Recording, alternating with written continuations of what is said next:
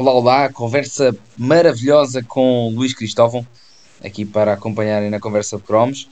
Mas se chegaram aqui de paraquedas, sigam a caderneta de cromos no Instagram e têm os links em baixo para apoiar o projeto no Patreon, para seguir também no Spotify e no Instagram. Conto com vocês, um abraço, espero que curtam aí a conversa, um abraço e até mais.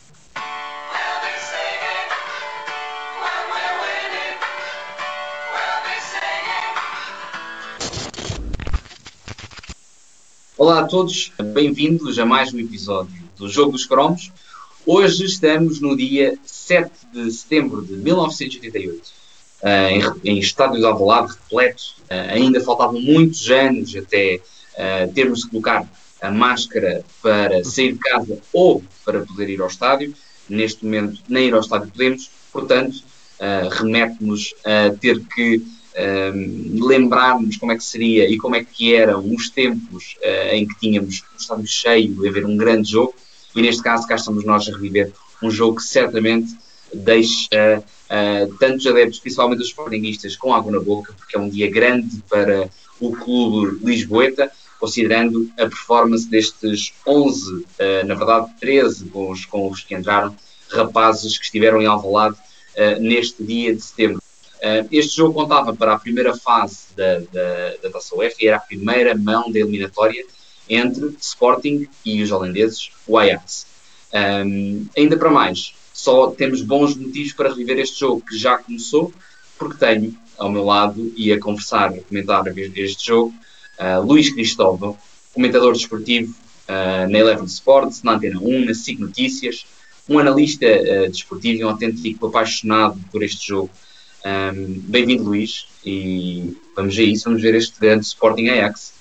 Obrigado, Pedro. Eh, é um prazer para mim eh, poder falar sobre, sobre futebol e, e, em particular sobre este, sobre este jogo eh, que tem, que tem uma série de, de, de reminiscências na minha, na minha, memória pelo, pelo ano em que foi, pela situação em que o acompanhei e até por muitos dos, dos nomes dos jogadores que, que participaram nele porquê este jogo? Essa era a primeira pergunta e já que vemos já a bola a rolar, um jogo ainda repartido, são os primeiros minutos do jogo, portanto ainda há tempo para fazer uma contextualização.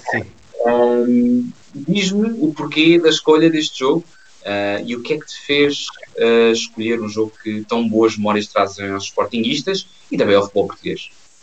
Sim, a escolha deste jogo como tem, tem uma história na, na nossa conversa por um lado pelas restrições uh, que, que, que, tivemos que abordar na, na escolha de, de jogos. Não, não, não, é o jogo não é o jogo da minha vida este este Sporting Ajax. Mas dentro daquelas que foram as limitações de termos um jogo em que pudéssemos acompanhar os 90 minutos que estivesse ligado a, a memórias fortes na, na minha vida e, e que também servisse de alguma maneira para enquadrar uma série de, de, de temas que, que, dos quais podemos falar. Lembrei-me deste Sporting Ajax por, por, primeiro pelo facto de ter uma memória muito viva, tinha apenas 9 anos quando, quando este jogo aconteceu. Tinha uma, tenho uma memória muito viva deste jogo, uh, de estar a, ouvir, estar a ouvi-lo na rádio, portanto, uh, uh, até primeiro eh, escolhi o jogo, falei-te dele e depois fui fazer essa uma espécie de escavação arqueológica à memória para tentar situar exatamente uh, a situação. E, e lembro-me que, que estive a ouvir o relato deste jogo no, no quarto da, da, da, casa da altura de, dos, meus, dos meus avós, que tinham, tinham uma casa em, em Santa Cruz, era uma casa onde passávamos férias.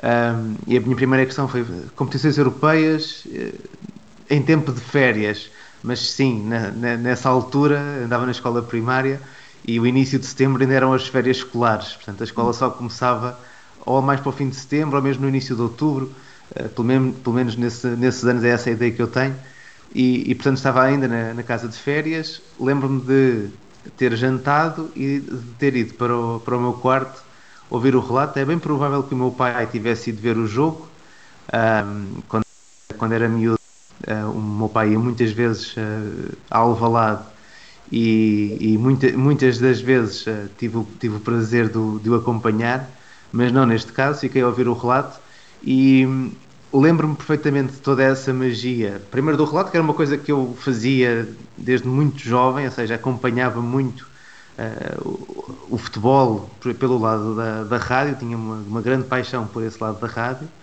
Uh, depois, por ser 1988, ou seja, tínhamos vivido o verão da seleção holandesa a dominar o, o futebol europeu e alguns desses jogadores estavam nesta equipa do Ajax, portanto aquela coisa de miúdo, estar a ouvir os nomes, de, alguns nomes que conhecia dessa seleção uh, e aquilo... É que conseguirias vê-los com mais proximidade talvez? Exatamente, ou seja, não era só o facto de ser o, o Ajax, que já era assim um nome conhecido, mas o, o facto de, de, ser, ser uma equipa que tinha jogadores que tinham sido campeões europeus. Isso em 88 parecia super distante, ou seja, uhum. parecia super distante uh, estarmos a ver os campeões europeus a jogar contra uma equipa portuguesa, era assim uma coisa uh, que tinha, que pelo menos mexia na, na minha cabeça de, de, de criança. Uh, e depois pelo resultado, que é, foi uma das coisas que acabou por, por me ficar de, de, estar a ouvir o relato e de estar ser difícil de acreditar como é que uma equipa com campeões europeus estava a perder 4-2 com, com, com, este, com este Sporting. Uh, se bem, se bem me lembro, e um, ontem, até por causa, na preparação para este podcast, estava a conversar com, com um amigo meu exatamente sobre esta questão de ouvirmos os jogos na rádio e ele disse assim, mas olha que nesse dia o Benfica jogou com o Montpellier, lembrou-se ele, e, e, de facto uh, foi um dia muito feliz para as equipas portuguesas nas competições europeias, porque os, os, dois, os dois grandes de Lisboa acabaram por conseguir grandes resultados na Europa. Agora, sim, uh, obrigaste-me a fazer esta viagem até 88 e foi com grande prazer que a, que a fiz para uh, falarmos deste Sporting Ajax. Sim, e agora que acabamos de ver o primeiro gol, portanto, o, o primeiro jogo, gol. O, o, primeiro gol, sim, uh, começa, começa muito bem para o Sporting, em, em, que realmente com, com a força toda acabaram por assustar um bocado um Ajax um, possivelmente vinha, vinha com a moral em alta, como estavas aqui a dizer, e bem, era evidente um, a diferença entre os jogadores. Eu creio que quem faz o passe é o Carlos Manuel. O relato estava em filas, mas uh, a imagem também não é a melhor uh, do mundo. Mas o Silas está um bocado mais atrás, mais encostado à ala direita, uh, atrás nas costas de Carlos Manuel, e é, e é o Carlos Manuel que faz este, este chapéu para, para o oceano, este autêntico homem de cinco pulmões, que era autêntico, era uma força da natureza. Um, aqui realmente já começava a evidenciar, e tu que estavas a ouvir o relato, certamente, o que é que está a acontecer.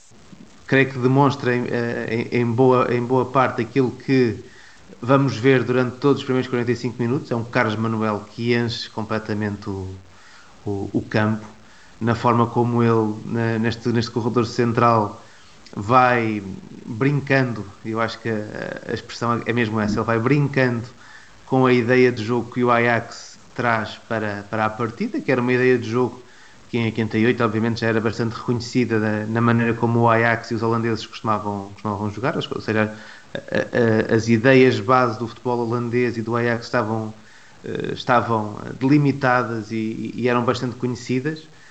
E nesta troca entre o, o Carlos Manuel e o, e o, Oceano, que são os dois médios centro que o, que o Sporting apresenta neste jogo, consegue uh, isolar o Oceano para, para fazer o gol, mas como já vamos vendo também nestes, logo nos momentos iniciais, sempre que o Sporting sai com bola, o Carlos Manuel recua muito para as centrais e depois... Há um lance engraçado e, e desculpa interromper o teu Sim. pensamento, mas há aqui um lance que certamente já, será, já, já chegará, que é mais à frente do, do jogo, em que Carlos Manuel está atrás dos centrais uh, a, ver o jogo, uh, portanto, que evidencia este papel do organizador e primeiro homem com a bola. Sim, e, e depois é um show de passos longos que ele consegue uh, com infelizmente não há estatísticas deste jogo, mas nem, nem, eu, nem eu fui fazer essa contabilidade. Mas a ideia que, que fica é que ele tem aqui uma grande taxa de acerto nestes passos longos, consegue muitas vezes colocar a bola ora no Silas, ora no Forbes, uh, ora no, no Paulinho Cascavel uh, e no Litos também, que eram os homens mais adiantados. E, e, e de facto, Carlos Manuel enche o, o campo, nesta, sobretudo nesta primeira parte, e acabou por ser ele muito agente da, da vitória do, do Sporting, ou pelo menos desta vantagem conseguida pela equipa do Sporting. Frente ao Ajax, que confesso não, não sei uh, uh, aquele, aquele no concreto qual o momento da equipa. Uh, uhum. Havia aqui alguns jogadores que tinham saído do plantel, alguns jogadores inclusivamente que tinham estado na, na seleção Uh, no, durante o verão tinham saído do plantel, o Bosman, o, o Walterser, são pelo menos esses dois nomes que, que tinham saído da equipa neste, neste verão. Uh, tinha aqui assim muita gente que só mais tarde vem a ser mais relevante, uh, jogadores muito jovens, o Bergkamp é titular nesta, nesta partida em 88, mas como, como é fácil perceber, ele só uns anos mais tarde é que começou também a ter e a ganhar peso no, no futebol holandês. Portanto, havia aqui assim um misto entre uma série de jogadores mais experientes, o Arnold Muren, que era um dos da, das, que tinha estado na seleção e que já era um, um veteraníssimo. Uh, depois outros jogadores que já tinham entrado no, no conjunto da seleção, como o Winter e o Van Schip. Mas que ainda depois, e que ainda sim, e, eh, e, que eram também ainda bastante jovens. Depois, e depois malta que só nos anos 90 é começou a aparecer mais na seleção, Menzo, Verlat, Bergkamp por, eh, por aí fora. Tinha também dois suecos, um deles é o que vai marcar também os dois gols, o Peterson, que, que não esteve, não esteve no, no Euro 88, mas está depois no Itália 90, eu creio eu que ele, que ele joga no, no Itália 90 com a seleção sueca. Mas pronto, era, era uma equipa que tinha aqui assim muita, muita gente que antes e depois vinham a ter larguíssimas histórias no, no futebol europeu. Um, e o Sporting Epá, claramente o Carlos Manuel é a grande figura desta equipa, não só neste jogo, mas em termos de currículo. Um, é claramente o jogador que tem o, melhor currículo dentro desta, deste plantel do, do Sporting em 88 e 89, que é, um, que é um Sporting que vai ter muitas, uh, muitos problemas ao longo da temporada, ou seja, isto é um, é, é um bom início e no, nós temos hipótese de, de ouvir o comentário na, nas imagens que temos atualmente, o comentário que foi feito na altura para uma transmissão internacional da, da RTP, uh, eh, e percebe-se que o Sporting vem ali assim a, a, passar por uma fase muito, muito positiva, é várias vezes referido isso no comentário, dos adeptos nas, nas bancadas, dos bons resultados que a equipa tem vinha tendo, mas é uma época em que o Sporting vai ter três treinadores, uh, o Pedro Rocha, o Uruguai, esteve pouquíssimo tempo também cá, em, cá na equipa do, do Sporting, e o, este 11 que o Sporting apresenta é também um 11 marcado exatamente por ehm, jogadores que tiveram grandes carreiras, jogadores que tiveram carreiras mais ou menos, outros que foram se calhar autênticos flops na passagem pelo, pelo menos na passagem pelo Sporting. Ehm, e isso também é interessante, porque de alguma maneira quando nós viajamos no, no tempo e viajamos também na, na memória, é muito interessante poder olhar para, se calhar, jogadores que em 88 eram vistos com uma grande promessa e que depois acabaram por não cumprir. Uh, outros que nós, na nossa memória, pá, eram grandes jogadores e depois tu vês, vês um jogo durante 90 minutos com mais atenção e percebes as limitações todas que existiam ali. Uh, e no caso do Carlos Manuel, acho que é, vale a pena referir isto o Carlos Manuel, uh, nesta, nesta temporada, já era um, um senhor do, do, futebol, não é? Já tinha 31 anos, já tinha, já tinha uma carreira mais, mais, mais larga do que a maior parte do, dos outros jogadores da equipa. Uh, epá, está, está num, dá uma lição, não é? É como tu dizes vezes, dá uma aula neste jogo. É este lance, ah não, não é, não é, desculpa, não é porque o Venâncio pega na bola. Uh, mas claramente o Carlos Manuel aqui neste, neste, neste jogo é demonstrativo da classe que, que ele conseguia empregar no, no, nas, nas, nas, equipas por onde, por onde passava. E, e, como tu bem indicaste, com a idade que tem, fazer uma exibição deste género, e mesmo durante a época, um, é sabido e, e em retrospectiva, já sabemos o que é que dali saiu e é engraçado ver, isso, ver, esse, ver esse, sobre esse prisma.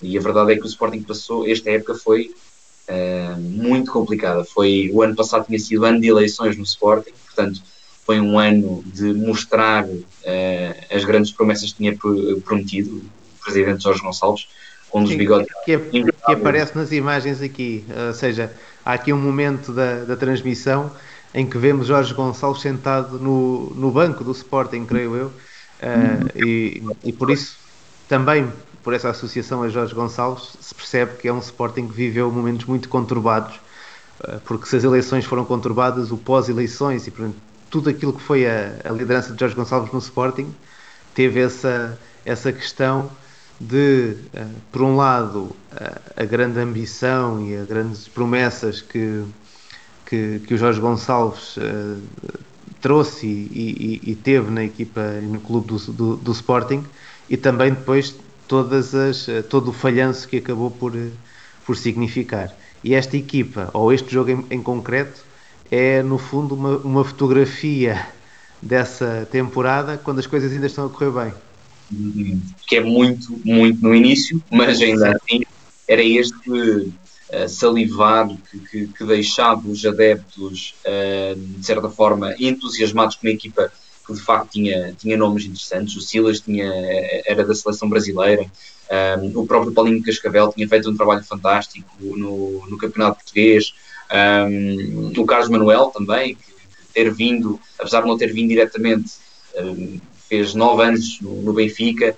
Uh, o próprio guarda-redes, que, que, é, que, é, que é uma referência do futebol uruguaio e do Brasileirão, no caso, sim, Campeonato sim. Ele é dos maiores símbolos do, do Santos e ter vindo para cá foi uma experiência uh, sem dúvida fantástica para ele e era uma, uma contratação de, de grande, de grande nome. Um, e ele também evidencia, o Rodolfo, falamos de Rodolfo Rodrigues, que há bocado fez uma, uma defesa absolutamente fantástica. Ele, apesar desta envergadura, era um verdadeiro gato entre os postos. E, e, a verdade é que ele tem uma história muito curiosa não envolvendo Jorge Gonçalves, mas envolvendo Sousa Sintra, que entretanto uhum. uh, envolve no, no, pós, no pós uh, uh, Jorge Gonçalves, em que o Sousa Sintra acusa-o de, numa, numa, num hotel, de Rodolfo ter ido ameaçar com uma arma a pedir dinheiro que lhe faltava e o Rodolfo naturalmente desmente e diz que não é verdade e que o Sousa Sintra inventou toda essa história e ficou assustado simplesmente porque ele era muito feio uh, e eu assustado não com a espingarda, mas com a cara do Rodolfo. Mas, portanto, isso foi uma das faltas deste Sporting, que era dinheiro uh, não aparecia, uh, muitos jogadores com salários em atraso. Há um jogo entre Sporting e Benfica, o Benfica já campeão no final da época e, e o Sporting vai cumprir calendário.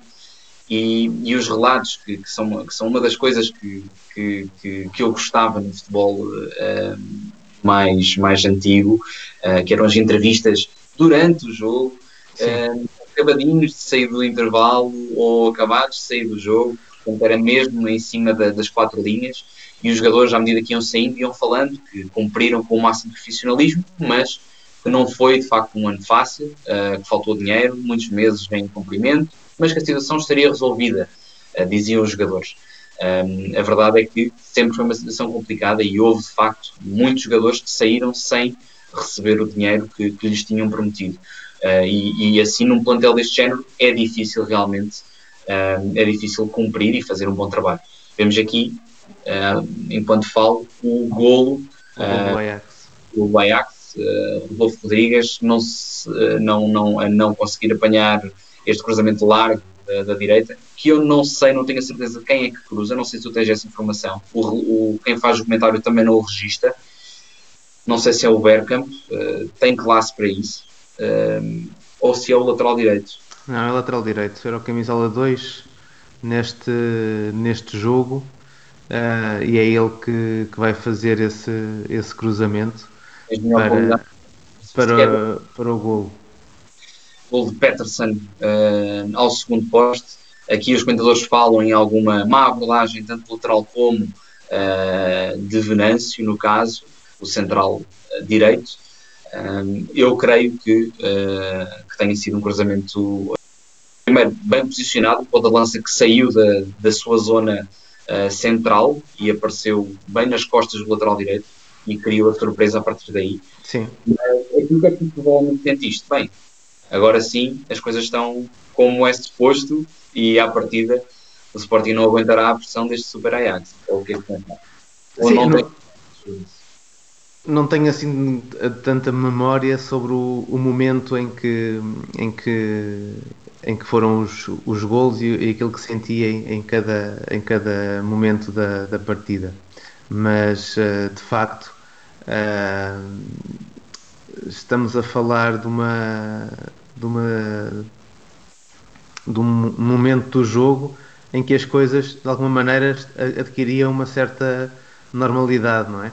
Sim. Ou seja, a, a, equipa do, do Sporting sofria aqui um golo da frente ao Ajax, uma equipa muito forte. O, pelos dados que temos da, da também da, do futebol e onde, onde, acompanhamos este jogo é o, o lateral direito é o Verdecker, que depois também na transmissão dizem que não, não seria ele o titular habitual, porque houve uma lesão eh, também durante uh, o último treino do, do lateral uh, direito da, da equipa uh, do, do Ajax, que uh, estava, que se esperaria que, que, jogasse neste, neste jogo. e que portanto era uma adaptação, mas a adaptação correu bem para, para, para a equipa do Ajax. Em relação ao, ao Rodolfo Rodrigues,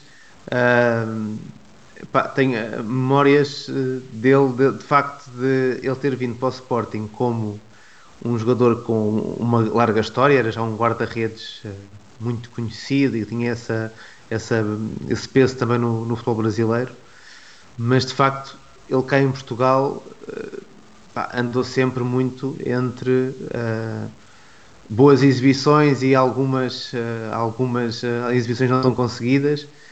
de facto, ele, e, lembro-me de o ver jogar ao vivo, era super desengonçado, ou seja, era um guarda-redes alto e magro, mas com aquele uh, quase um, ar de jagunço, a forma como ele andava de um lado para o outro na baliza.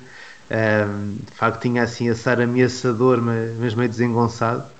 E lembro-me de um Sporting Vitória de Setúbal, um, que não sei se foi nesta época, se foi na época seguinte, que ele ainda esteve cá há mais uns tempos, uh, em que o Sporting sofre 4 golos, o jogo acaba 4-4 e de facto o Rodolfo Rodrigues, uh, mais para o final desta época, passou a ser uma espécie de alvo, digamos assim, das bancadas, ou seja, as bancadas culpavam muito o guarda-redes, se calhar de, de, uma série de problemas que não passavam só, só por ele. E ele acabou por ter essa, essa dificuldade para lá das questões salariais que também, que também afetaram o, o clube.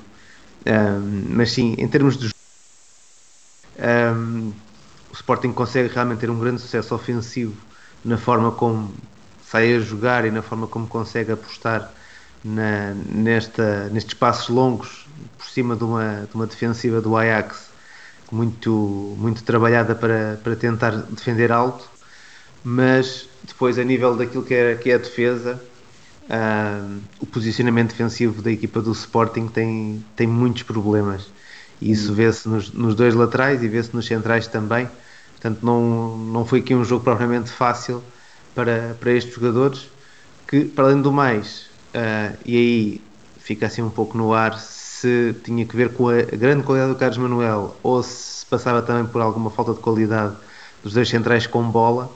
Muitas vezes na saída de bola, não só víamos o Carlos Manuel a vir para trás dos centrais e, e tentar ser ele organizar o jogo, mas como víamos também muitas vezes o Morata um pouco a, pôr, a porem-se de lado e a não intervirem nesse momento uh, porque se percebia que tinha dificuldades. Há, quer Venâncio, quer Morata tem aqui alguns erros nessa saída de bola e percebe-se que a partir de certa altura o Carlos Manuel toma conta, toma conta da, da banda. Um, entretanto, também já vimos aí o 2-1 do Sporting, não é? já, já passou aí o 2-1, que é logo a seguir, é o penalti. Foi exatamente, diria, um, dois minutos a seguir ao gol do Ajax um penalti um, duvidoso, mas que, que, o árbitro considerou que, um, que tinha sido falta uh, sobre Forbes e um, que era sempre um jogador muito solicitado, hum, como tu referes, nos passos longos, era um jogador muito rápido e, e portanto era, diria, e, e arrisco-me a dizer, era sempre o primeiro alvo, tanto ele como o Silas, mas o Silas talvez um bocado com a bola um bocado mais, mais próxima, enquanto que, que, que Forbes era no espaço.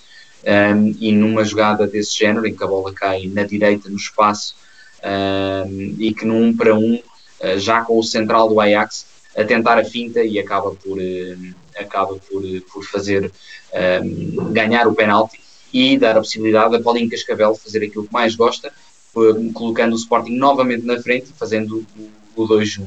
Um, no entretanto, temos, temos visto o Ajax também a tentar, a tentar reagir um, com, com, com, algumas investidas. E como tu ias referindo, até pensei, e, e possivelmente foi o que fizeste, um, com a defesa uh, do Sporting, com algumas dificuldades no processo de construção, ia dar um bocado mais de espaço e de confiança uh, à equipa holandesa.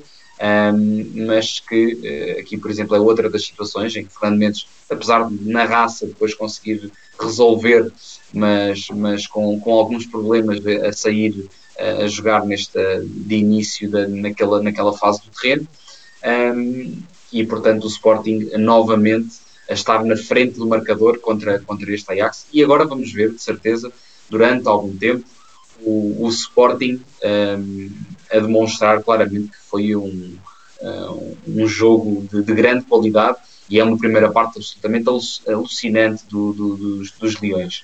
Um, aqui também é outra abertura e vai ser exatamente o terceiro gol, uma abertura de Silas uh, brutal para, para João Luís, que depois com um bocado de sorte a tentar cruzar para a área com o ressalto consegue fazer com que a bola com que a bola entre na baliza e, e realmente só dá uh, motivos para um, Cartelinder fumar mais um cigarro e, e, ir pensando o que é que poderia fazer para não falando tanto no Sporting, no Ajax, um, mas quais eram aqueles cromos que tu fazias de tudo para ter colado uh, numa caderneta ou num, ou num caderno da escola? Quais eram os teus jogadores de referência? Olha, uh, 1988 é um ano é um ano particular e até por, por estarmos aqui assim a falar sobre também cadernetas de cromos, a, a caderneta do Euro 88 foi a única que eu consegui completar das várias cadernetas que fiz durante a, a, minha infância e adolescência. Uh, e, e, consegui completá-la muito graças à, à ajuda uh, do, do, do Vítor Ferreira, que é um, um, uma pessoa bastante mais velha do que eu, mas que é um colecionador de cadernetas de cromos. Uh, e, e ele na altura trabalhava num café em Santa Cruz, lá está, onde eu estava de férias durante, essa, durante esse europeu e a, a fazer essa coleção. E ele tinha sempre muitos cromos repetidos, tinha sempre uma grande lista de cromos repetidos. E então o acordo que eu tinha com ele, eu com 9 anos, ele uh, com 20 e muitos já na altura, o acordo que eu tinha com ele era sempre que eu tivesse repetido um cromo que ele não tivesse, eu podia ir lá, dava-lhe um cromo e ele e, e podia escolher o, a quantidade de repetidos que me apetecesse lá do monte de cromos que ele, que ele tinha. E portanto, por, muito, muito por essa ajuda, acabei por conseguir ter, terminar a, a caderneta. Ah, e, e, pronto, nesse verão em concreto, uh, quer uh, tudo aquilo que aconteceu no, no europeu uh, foi era, era muito importante para, para o meu imaginário do, do, do futebol. Já tinha acompanhado dois anos antes o México em 86 com interesse, portanto é a primeira competição da qual me lembro de grande parte das coisas que estavam a acontecer. Uh, 88 então lembro perfeitamente de ver praticamente todos os jogos e dos, a maior parte dos jogadores.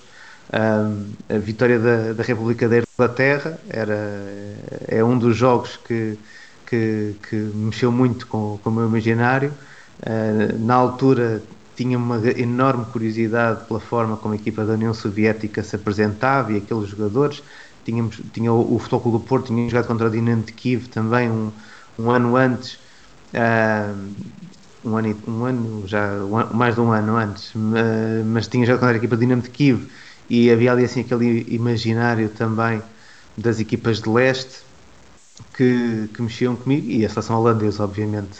Van Basten, Gullit, Uh, o Rijkaard, que neste, nesta história do, do, Jorge Gonçalves esteve quase para vir para o Sporting também, portanto, esses eram, eram uh, aqueles jogadores que, que, estavam, se calhar, mais vivos na, na, no meu interesse do, do, futebol internacional, não é? Muito marcado então por essa, por essa, por essa realização do europeu em, em 88. E depois, já nesta altura. Uh, era, era presença habitual da minha parte ir ver os jogos do Torriense, portanto uhum. a equipa do Torriense esteve sempre muito presente desde, desde muito miúdo. É, uh, Torriense. Nessa época, 88, 89. Não necessariamente essa época, mas dessa Sim. altura. Sim. Ali uma margem de, de alguns anos. Esta, esta, esta é, é, é uma fase boa para o Torriense porque é uh, uma fase em que uh, a equipa. Ele está atrás dos centrais. É Exatamente. Em relação, ao, em relação ao Torriense, essa, estes anos, finais dos anos 80, início dos anos 90, é uma fase áurea porque é, é, é aqueles anos que antecedem uh, o início da, da, na altura, Divisão de Honra, a, a, segunda Liga, não é? Que o Torriense vai estar presente na primeira edição da, da Divisão de Honra uh, e vai conseguir a subida depois em, em 91. E portanto, estes anos que antecedem isso são anos em que a equipa do Torriense vai ficando mais forte e em que há aqui assim uma série de nomes de jogadores desta, desta altura, deste, deste final dos anos 80, que depois vão estar ligados também à, à subida de divisão. Uh, há um jogador que faz parte da história do, do clube, que é o Toinha, que não chegou a jogar na primeira divisão, mas que fez toda a carreira sénior no Torriense. Foi júnior do Benfica, era aqui de Torres Vedras, faz um, faz um ou dois anos júnior do Benfica e depois volta para o Torriense e faz, jogou sempre cá. Uh, tanto que depois disso chegou a ser adjunto, treinador, diretor, presidente, uh, portanto trabalha no clube ainda hoje em dia, portanto é uma figura uh, ligada ao, ao, ao Torriense e que nestes anos estava ainda a jogar, portanto ele deixa de jogar em 91, no ano em que a equipa sobe divisão à primeira, à primeira, primeira divisão. Uh, são os tempos do, do João Rosário, que aparece por esta altura, finais, finais dos anos 80, na equipa principal do Torriense e vai com o Torriense até à primeira divisão, um loirinho avançado que faz uma grande época no Torriense da primeira divisão, infelizmente tem uma lesão no final dessa, dessa temporada, mas que depois uh, se manteve na primeira divisão por alguns anos, Vitória de Setúbal, Boa Vista, Felgueiras, por aí. Por aí. Uhum. É, é, pai do Diogo Figueiras, portanto um, um nome do, uh, atual do, do, do futebol o, o, João Margaça, que é pai do Renato Margaça, que é internacional do Chipre.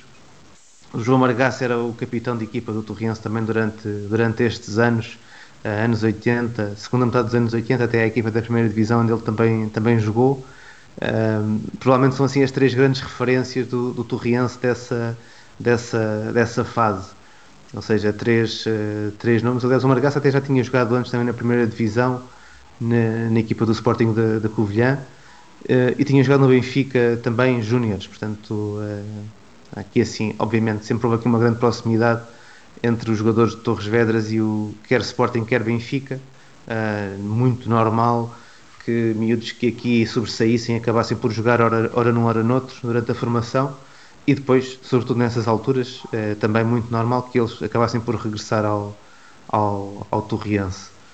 O, o, o, João Rosário não é aqui de Torres Vedras, ele jogou no Sobral e no, no Juventude da Castanheira antes de vir para cá, um, mas pronto, era aqui da, da região. A, a, história que se conta, não, não tenho, não, não, não, não, é, não, é, não, é, não sou eu testemunha, mas a história que se conta é que o Torrense faz um jogo de, de treino Uh, creio que com o Castanheira, com o Juventude Castanheira, que seria uma equipa de distrital nessa altura, uh, em que está o João Rosário muito miúdo e que os jogadores do Torriense são os próprios jogadores que pedem a, a, ao, ao, diretor para que aquele miúdo ficasse na equipa do Torriense porque tinha-lhes dado muitas dificuldades a, a, defender e depois veio a ser realmente um, um jogador Epá, acho que para qualquer pessoa que tenha visto jogar o Torriense nessa, nessa altura, era claramente o craque do Torriense. Ou seja, era o, o, homem que fazia mexer a,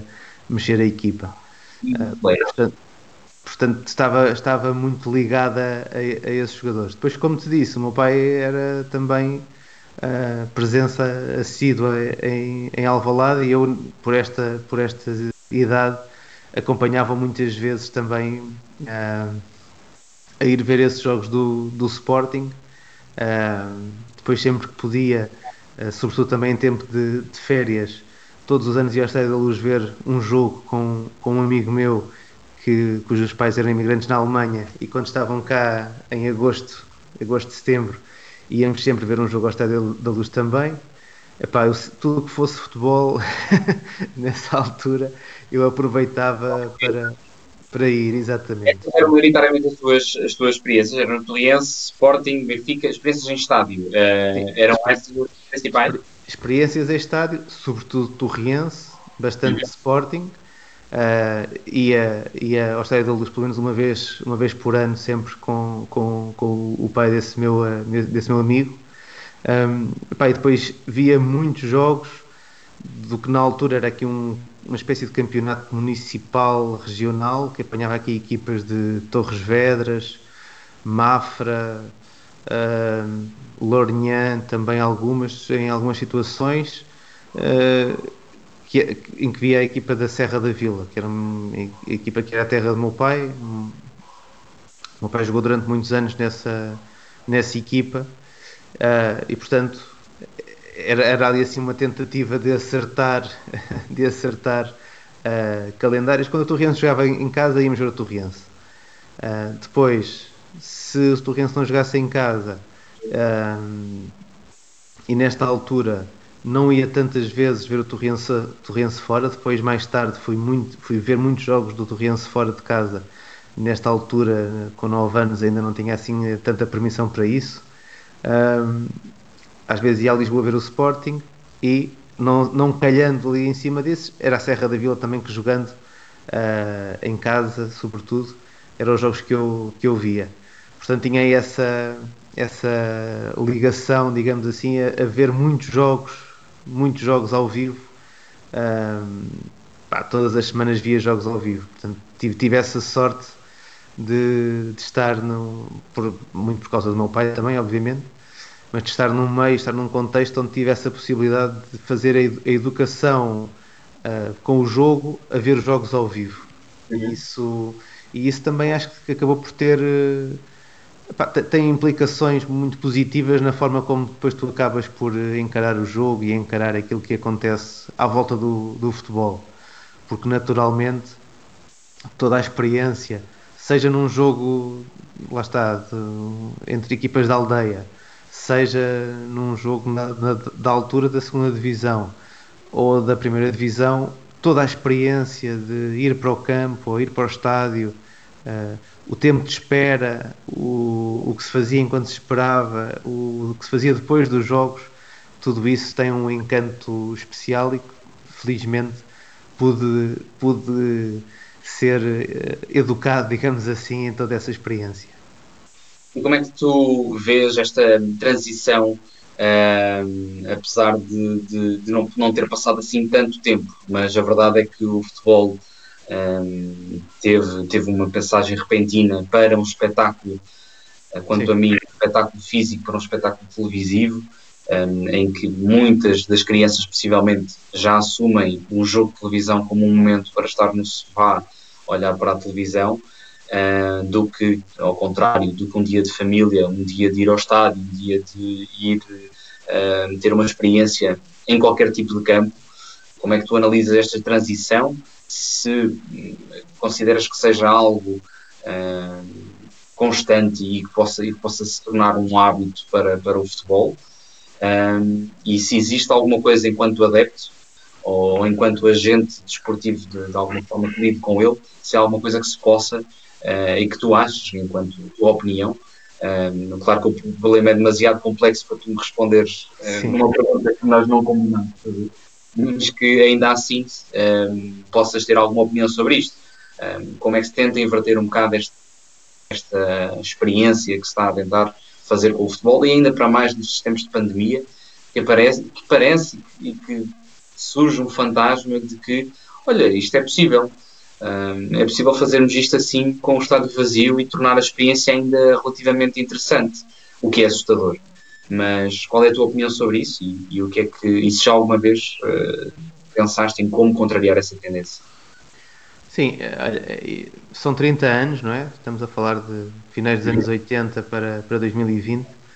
são 30 anos em que eu acho que as experiências mudaram radicalmente. E, e até essa pergunta bate no ponto certo, porque o, aquilo que eu te estava a contar de ser educado nessa ideia de, do futebol enquanto atividade presencial, não é? de estar no jogo, de estar associado ao jogo, uh, é uma experiência que eu acho que depois tem um impacto gigantesco na forma como tu vives ah, essa evolução do jogo. Uh, ou seja, uh, tens noção, e todos aqueles que tiveram essa possibilidade de um, serem educados para o futebol vendo o jogo de perto e a, a realidade, uh, lá está, a realidade nesses anos era, uh, quer nos, no campo da Serra da Vila estava praticamente dentro do campo, não é? Um pelado ali assim, em que estávamos ali encostados à linha lateral. No Torriense, nessa altura, também é pelado, o Torriense só, só tem campo relevado em 89, 90, por aí. Uh, portanto, também era um pelado em, e também, ainda hoje estamos ali assim à, à beira da, da linha la, la, lateral. Portanto, ali uma, vi, uma vivência de muita proximidade com o jogo que na televisão não tens hipótese nenhuma de, de a ter, porque obviamente tu na televisão estás muito mais focado em uh, no jogo em si, mas também naquele momento em que há uma finta, em que há o golo, em que há o grande momento do jogo. Enquanto se tu estiveres no, num campo e se estiveres num campo que não tem provavelmente grandes bancadas e estás ali assim junto à linha lateral, estás muito focado naquilo que o lateral esquerdo que está ali mais perto está a dizer ao, ao extremo da outra equipa, na conversa entre os jogadores, na, na indicação do treinador, uhum. uh, no diálogo que muitas vezes estabelecia entre as pessoas que estão a ver o jogo e as pessoas que estão uh, a jogar, e, e, e, isso é, era muito normal, não só nos jogos das equipas da aldeia, mas também nos jogos da, da segunda divisão, era normal haver ali sim diálogos entre quem está de um lado e do outro, e portanto é uma realidade completamente diferente, mas também uma realidade que eu acho que de alguma maneira nos preparava para essa para essa esse ritual dos 90 minutos. Uhum. Ou seja, tudo aquilo tinha o seu tempo, nós sabíamos que tinha o seu tempo, nós obviamente íamos para o, para o campo à espera que a nossa equipa ganhasse e que houvesse golos e tal. Mas então no futebol essa é uma coisa que muitas vezes há só um golo, não é? E, e, e portanto demora muito tempo até haver esse ponto alto e tu tens uma série de outras experiências com, com coisas que estão a acontecer. Um, isso obviamente preparou-nos para ver os jogos durante 90 minutos em frente à televisão, acho eu, que é, um, que é algo que neste momento as gerações mais jovens não estão preparadas, não é? e, e, e, percebes isso uh, por aquilo que são os hábitos de consumo de, de, dessas gerações mais novas e, e percebo muito isso na, nas conversas que tenho com, com colegas meus que estão a trabalhar no campo, a trabalhar, ou seja, como treinadores de equipas de miúdos, em que eles têm perfeita noção de que o miúdo de 12, 13, 14 anos que joga na escolinha do clube A ou do clube B, durante o fim de semana não vê um jogo inteiro. Pode. Uhum. Epá, viu um golo, viu a finta, se calhar no YouTube, uh, no telemóvel, alguém lhe enviou por WhatsApp, mas não vê 90 minutos do, do jogo. E isso tem um impacto muito grande na forma como tu vives o futebol, na forma como tu podes perceber ou não, ou não perceber aquilo que está a passar no, no jogo e depois também na forma como essas, essas equipas vão jogar, não é? Um, e eu acho que este, em 30 anos passamos para um radicalmente de uma realidade para outra.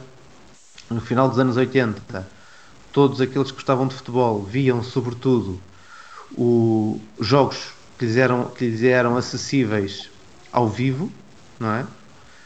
Sendo que a rádio tinha um peso gigantesco para acompanhar o fenómeno futebolístico e a rádio convoca muito para o lado da imaginação, para o lado do uh, pensar, por exemplo, era uma coisa que, que eu me lembro de conversas de estarmos uh, a andar de carro, numa viagem de carro, e estamos a ouvir o relato. Eu e o meu pai uh, estávamos a a perceber o que é que estava a acontecer, é? porque conseguimos visualizar aquilo que estava a acontecer no jogo, porque é, habitualmente íamos ao futebol e, portanto, conhecíamos os nomes dos jogadores, sabíamos que se, pá, se ele dizia Carlos Manuel, sabíamos que, era no meio, que a bola estava no meio campo, se fosse Venância era mais atrás.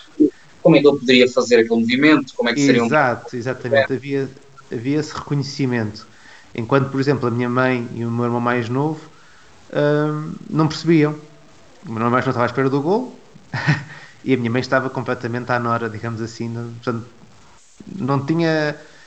Era preciso uma, uma educação para poderes ouvir o próprio relato, não é? Para poderes imaginar as coisas. Portanto, havia aí um esforço também mental para acompanhares aquilo que estava, que estava a acontecer. Uh, e hoje em dia não, não, é, não é tanto assim. Uh, não é tanto assim ou não é nada assim. E se calhar hoje em dia a maior parte das pessoas que gostam de futebol vivem, sobre, vivem sobretudo a partir da, das imagens de televisão ou, de, ou do resumo ou do, ou do lance dos 20 e poucos segundos em que há uma finta ou em que há um, uma bola na trave que depois parece que vai entrar e não entra, essas coisas assim. São vivências muito, muito diferentes e obviamente que são depois também muito radicalizadas com esta questão de estarmos condicionados a, a, encarar como natural e normal que toda a nossa experiência com o jogo seja feita uh, em casa a ver na, no ecrã. Uh, epá, tem um, muda completamente a, essa expressão. E, e, e, posso dizer que eu enquanto profissional da área na, na, naquilo que é o meu trabalho, até posso dizer que não sai assim tão afetado, ou seja, o meu trabalho um, na Eleven é feito 90%, 95% dos jogos em estúdio, em cabine, e portanto já faz parte do meu trabalho ter que transportar uma certa emoção do jogo porque não estou no estádio, não é? Na, na rádio, nestes últimos meses, tenho estado impossibilitado de ir aos estádios faço em, eh, a partir também da, dos estúdios da, da Antena 1, uh, epá, afeta na forma como tu vês o jogo, naturalmente, claro. mas como tenho a experiência de trabalhar na cabine na Eleven Sports, ficou mais próximo uma coisa da outra. Agora, naquilo que é o meu usufruto enquanto adepto, é uma perda gigantesca. E, e digo-te isto porque ontem à noite estive a, a acompanhar, no, graças às transmissões no YouTube, uh, o jogo do Torriense que jogou ontem à noite contra o Sintrense uh, aqui, aqui em Torres Vedras Epá, eu estava a 300 ou 400 metros do, do estádio sem poder lá entrar a ver o jogo em casa e estava a comentar isso mesmo Epá, isto não é a mesma coisa ok, estamos, estou a ver o jogo não é? estou a acompanhar o jogo mas não é a mesma coisa falta estar com pessoas, falta estar a ouvir os comentários das pessoas na, na bancada, as brincadeiras, uh, tudo isso que na experiência de adepto é super rico, não é? E que depois se tu transportas para apenas ver o jogo via ecrã, estás a perder eh, mais de metade daquilo que é uh, que são as possibilidades que o futebol te oferece.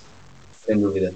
E, e não, não, não, não parando já uh, neste, neste tema que me parece particularmente interessante debater, mas fazendo aqui a, a, ponte para, para o estado de Alvalade, que acabamos por, por, por parar na, na, primeira parte, e a seguir teremos o segundo, a segunda parte deste jogo, temos 3-1 para, para o Sporting, um jogo aberto e o Sporting a dar uma aula aos holandeses do Ajax. Portanto, um, esperem pela segunda parte que ainda haverá mais gols e ainda mais qualidade.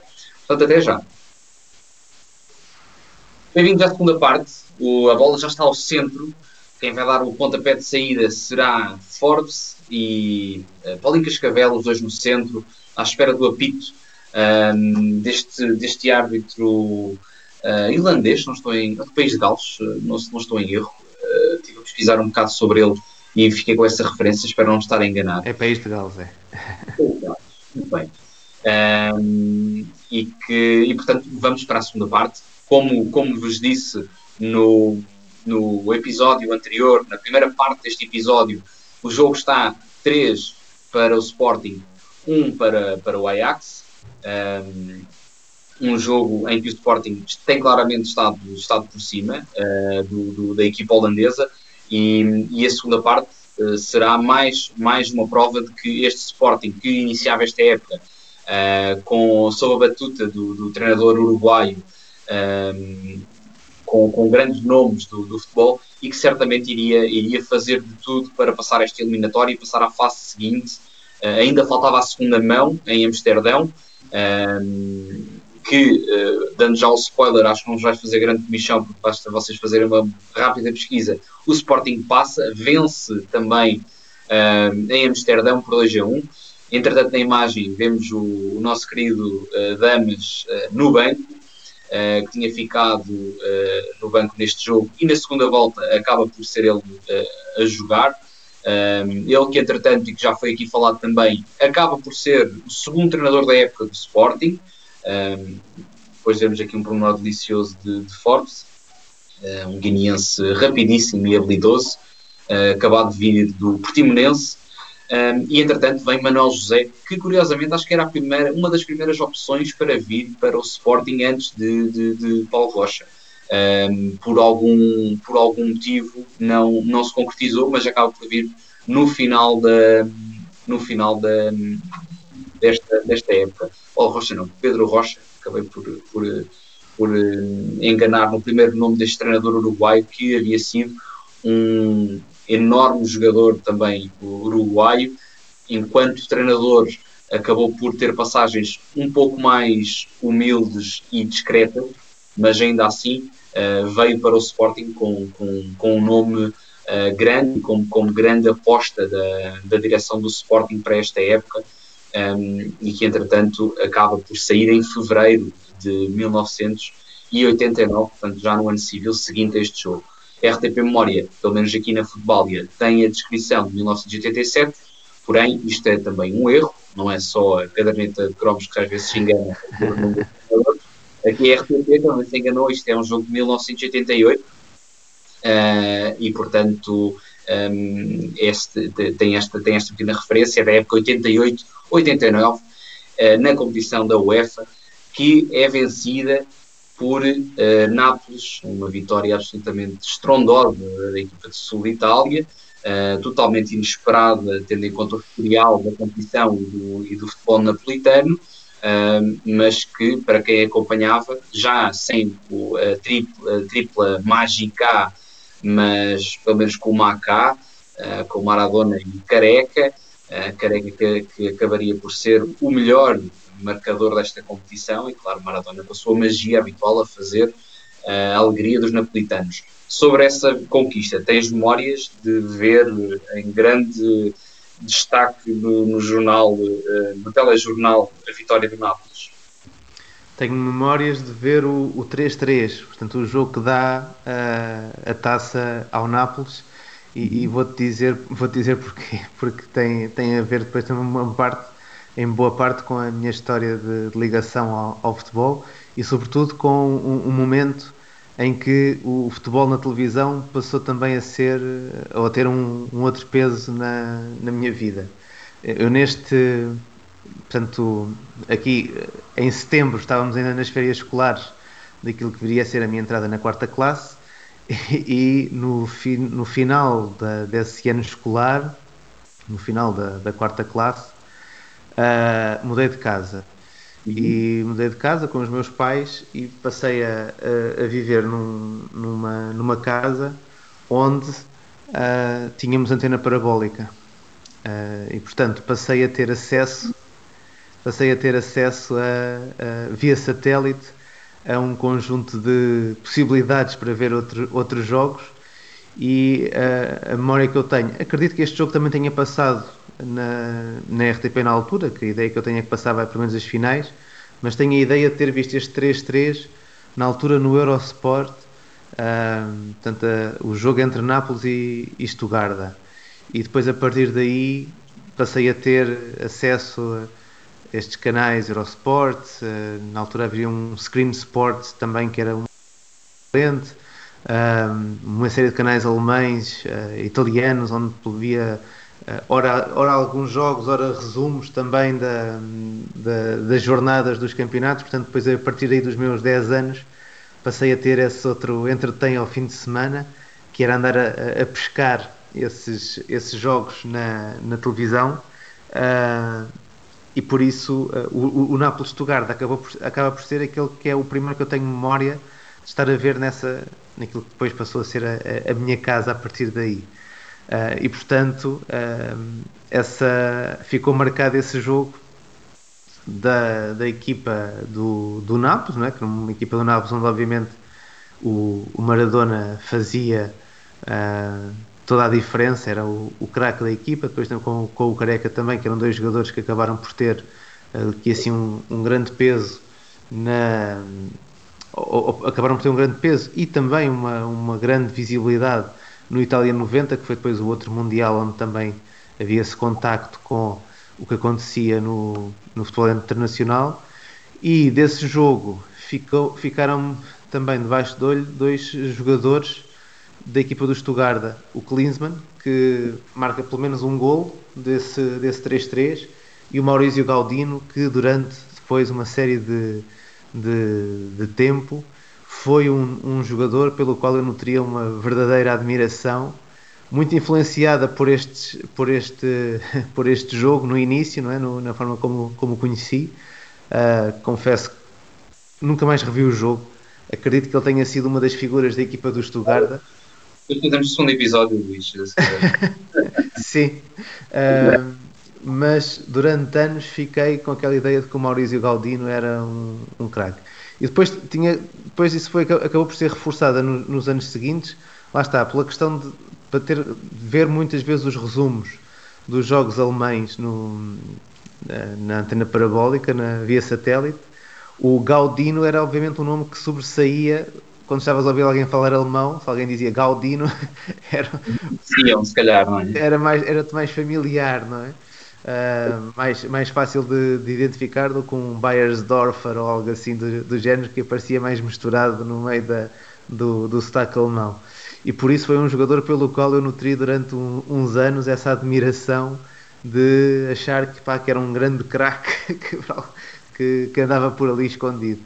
Uh, mas sim, essa, essa temporada de, de 88 e 89 na, na Taça UEFA tem também essa outra ligação uh, à, à, minha história que, que lá está. Uh, essa, essa sorte também depois de ter esse tipo de contacto com, com o futebol via satélite, obviamente, uh, alargou-me bastante aquilo que eram os meus interesses e a minha possibilidade de ver, de ver jogos e ver, ver jogadores e depois durante uns anos no início da adolescência a possibilidade de papar tudo o que era jogos de, de Inglaterra uh, mexeu muito com a forma como eu também passei a ver o, a ver o jogo, ou seja, uh, a forma como se disputava o jogo e como se falava do, do jogo na, na televisão era, era, era muito interessante. E por acaso ainda há dias falava disso com, com o Zé Pedro Pinto, que é, que é meu colega, agora também na Antena 1 e na, na Eleven.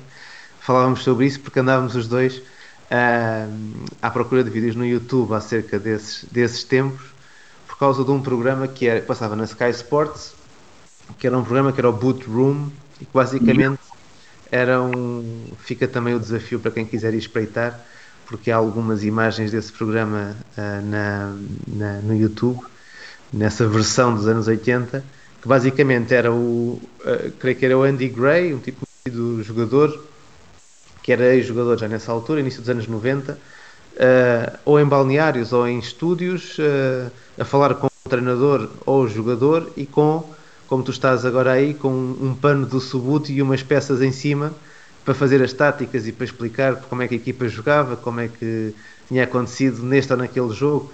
Epá, e que era uma coisa que eu na altura, lá está, não tinha propriamente assim uma grande noção do jogo, não é? Tinha muito interesse, via muitos jogos, mas não tinha propriamente um conhecimento tático do jogo.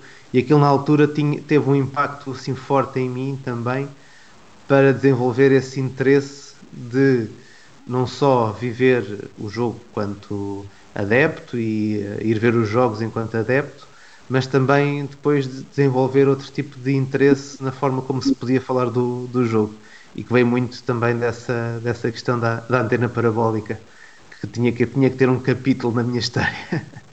Um portal, um portal para outra dimensão, essa, essa gente. Sim, para muitos, sim. Para adolescentes, para muitas crianças e adultos certamente, uh, que era certamente uma passagem para outro, para outro nível do acesso a, a, ao futebol Um, e, e, tu que falaste, começaste a falar aí de, um, desse, desse programa que, que havia relacionado mais na, na beleza um, e, e, que eu agora faço, faço a passagem para um, o, muitas vezes exige-se exige à televisão que seja ela uh, a promover outro tipo de conteúdos daqueles que já são convencionais um, e que é maioritariamente de comentário ou de falta dele uh, quando é mais para analisar casos, ou aqueles que já estão mais debatidos e mais que, que falados ah. e identificados do tipo de, de, de programas são.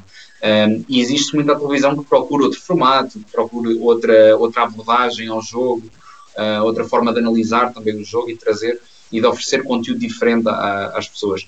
E, e, e, o bom da. Aqui está o grande bigode. É, o bigode desaparece aqui assim durante a, durante a transmissão. Ao lado daquele senhor que estava ao lado dele, eu creio que era o médico do Sporting, Fernando ou Francisco Ferreira, se não me engano. Também era, durante estes anos foi assim uma, uma das figuras Lá está. Essa é outra, essa é outra coisa interessante que é uh, se calhar hoje em dia passa-nos mais ao lado quem são estes, estes, estes, dois, estes dois elementos que estão nas equipas, o médico e o massagista na altura, ou o enfermeiro, que entravam para, para assistir os jogadores. Epá, e pelo menos no futebol português, durante os anos 80 e início dos anos 90, tinham um grande peso no jogo. Tinham um grande peso no jogo. Eu lembro-me de ver um, um jogo do Futebol Clube do Porto uh, em que fiquei muito impressionado com, na altura, o Rodolfo Moura, que, que o Rodolfo Moura até passou pelos três grandes, se não me engano. Uh, o Rodolfo Moura, que era o uh, enfermeiro, massagista do Futebol Clube do Porto, epá, ele tinha, tinha muito impacto no jogo, porque era daquelas pessoas que sempre que a equipa estava a ganhar, ele passava o resto do jogo em pé na linha lateral a tentar entrar em campo por alguma razão. Uh, e portanto a coisa não havia tantas regras acerca de quando é que o jogo parava e como é que demoravam as assistências e não sei o que mais. E tenho uma ideia, está a ter sido no início dos anos 90 também, ver um jogo do Fóculo do Porto e ter ficado muito impressionado com essa. Lá está, no fundo era estratégia também e, e tinha, tinha o seu peso. A partir do momento em que a equipa do Porto esteve a ganhar, ele passou o jogo todo em pé, com o braço no ar, a querer entrar em campo. Era o décimo segundo sempre à procura de uma oportunidade. exatamente, e por isso, lá está, essas figuras depois também acabavam por fazer muito parte do nosso imaginário, quase como se fossem jogadores, não é? Sim, possivelmente, se calhar, na televisão acabava por ficar uh, esquecido pelo meio de repetições ou de foco na, no, em, quem está, em quem está aleijado ou algo do género Vou-te contar já agora este episódio que não é preciso recuar muito, vamos falar no início dos anos 2000, na, na pós-construção dos estádios para o Euro 2004, aqui em Coimbra, no estádio de Cidade de Coimbra, em que o nosso, não era massagista, era motorista da académica, o Sr. Fernando, em que ele ofereceram-lhe uma Moto 4 para ele trazer a maca um, no, quando havia alguma, alguma lesão dentro do campo e ele era um autêntico galvanizador uh, do, do, estádio. Era numa fase em que o estádio de Cidade de Coimbra do, do campeonato, portanto, ia muitas pessoas ao estádio mesmo então uh, de meio de tabela, e portanto ele era um autêntico galvanizador. Sempre que havia uma lesão, ele entrava com a Moto 4 dentro do campo. Muitas das vezes, quando estávamos a ganhar, ele fazia a volta completa à pista tartan a puxar pelos adeptos quando era falta por um jogador da académica e o árbitro ou não assinalava falta ou não dava amarelo, ele uh, contestava com o árbitro, que era algo muito interessante, via-se ele a com o árbitro, e portanto o Sr. Fernando não era. Uh, existem certamente muitas personagens dos anos 70, 80 e 90 que tinham esse papel, mas ainda há réstia de esperança uh, na modernidade. não faz mas sentimos muita falta do Sr. Fernando aqui no estado de cidade de Coimbra.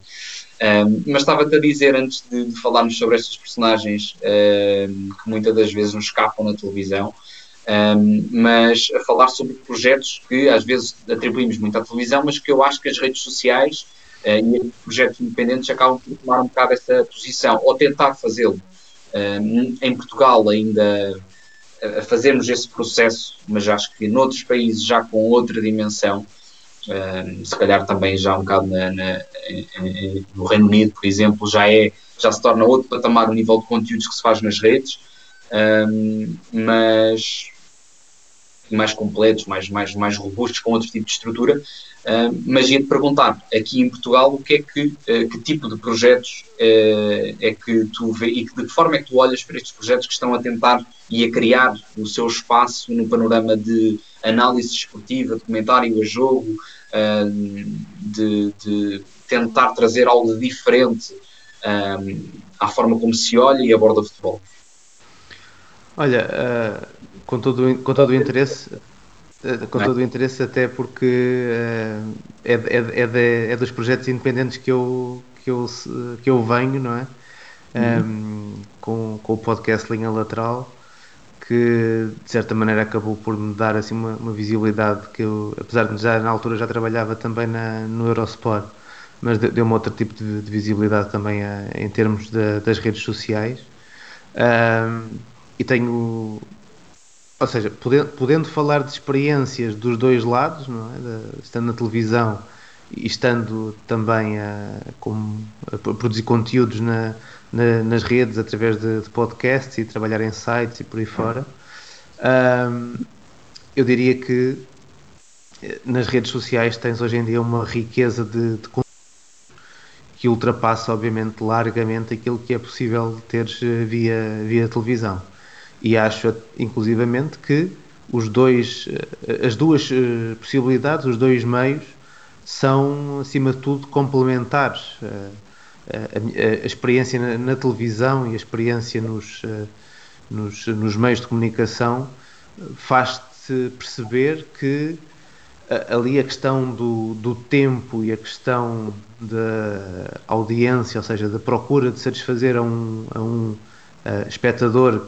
que no fundo tenta representar uma média daquilo que são os interesses do, dos espectadores, eh, tem um peso gigantesco. E, portanto, como tem um peso gigantesco, obriga-te a focares muito a tua atenção naquilo que é a atualidade e muito em formatos que estão muito testados e que, obviamente, quem, quem toma decisões toma de forma consciente de que esse formato e esse espectador médio que é não é? Não existe na verdade, mas é uma, uma projeção também de, desses meios, uh, vai ficar satisfeito com, com esse tipo de, de, de conteúdo. Uh, a minha experiência enquanto consumidor leva-me a, a, ser muito mais consumidor daquilo que se produz uh, fora da, da, televisão do que propriamente aquilo que, que, que me é oferecido pela, pela televisão. Uhum. Uh, ouço muitos podcasts, Uh, sou um ávido consumidor de conteúdos escritos, portanto, continuo a ter muito o defeito, entre aspas, digamos assim, de gostar de ler. E, portanto, leio muito em, em sites, a comprar livros, a, por aí fora. E, e acho que as coisas são complementares, ou seja, obviamente, até por uma questão de trabalho, a, a minha, o estando em casa, eu trabalho muito tempo em casa, o chamado trabalho invisível, não é? Uh, a televisão tem que estar sempre ligada porque é na televisão que se vêem os jogos uh, e portanto aí está um peso grande daquilo que é o meu consumo, ou seja, estar a ver jogos que passam nos canais de, de televisão. Ah, naturalmente também tento sempre acompanhar aquilo que, vai, que, são as realidades de cada um dos canais, na, sobretudo na área do, do desporto, uh, em termos de, de programação. Mas, obviamente, tenho um interesse muito grande no, naquilo que é feito nos meios independentes e que eu acho que é muito complementar.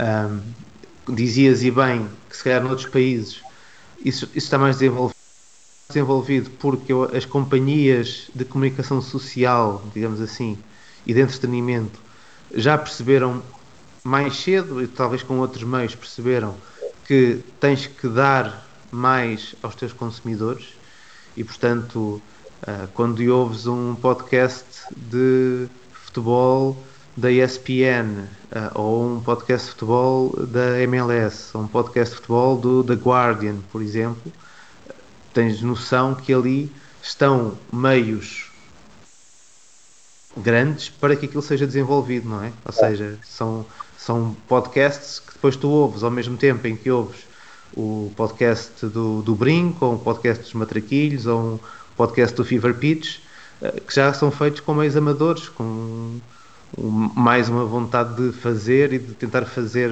diferente, tentar fazer outra coisa que, do que aquilo que existe disponível na, na televisão. Agora, eu acho que temos sempre que pensar em coisas complementares.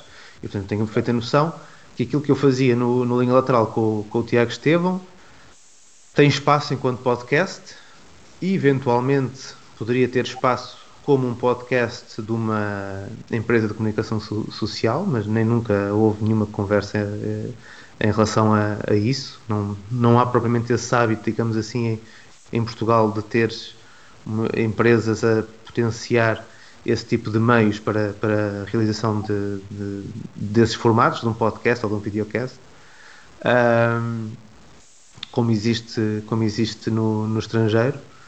Mas o, aquele conteúdo é complementar, ou seja, tinha ali um tempo e uma abertura para falar de temas que obviamente se calhar não, não se demoravam tanto tempo a falar na televisão e nós gravámos episódios sobre livros de futebol, eh, episódios, agora na altura da quarentena, um episódio só sobre o Arthur Jorge, uh, nos anos 80, inícios de 90.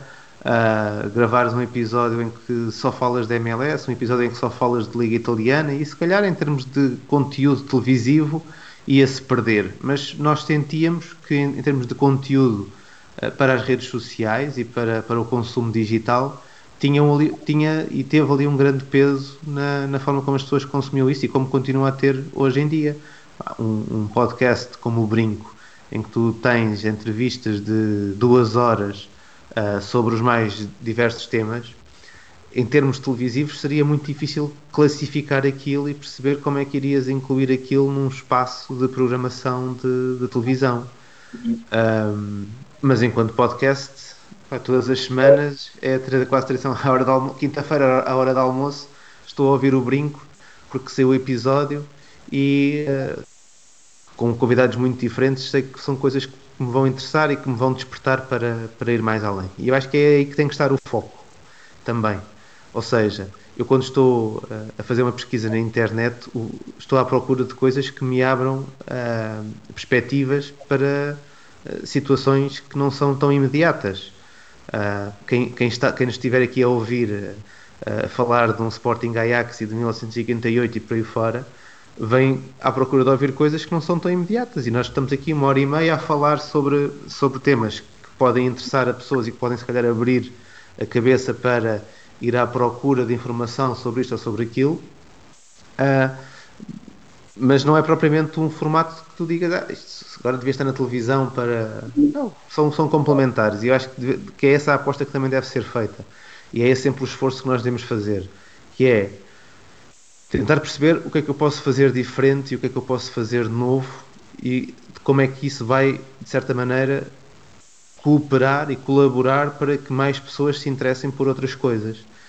E eu acho que nos últimos cinco anos sobretudo, eh, houve aqui assim uma capacidade de formar uma certa comunidade dentro, dos, eh, dentro das redes sociais e, da, e do digital, através do YouTube e dos podcasts uh, e dos sites, que no fundo já vem também de anos anteriores da questão dos blogs, não é?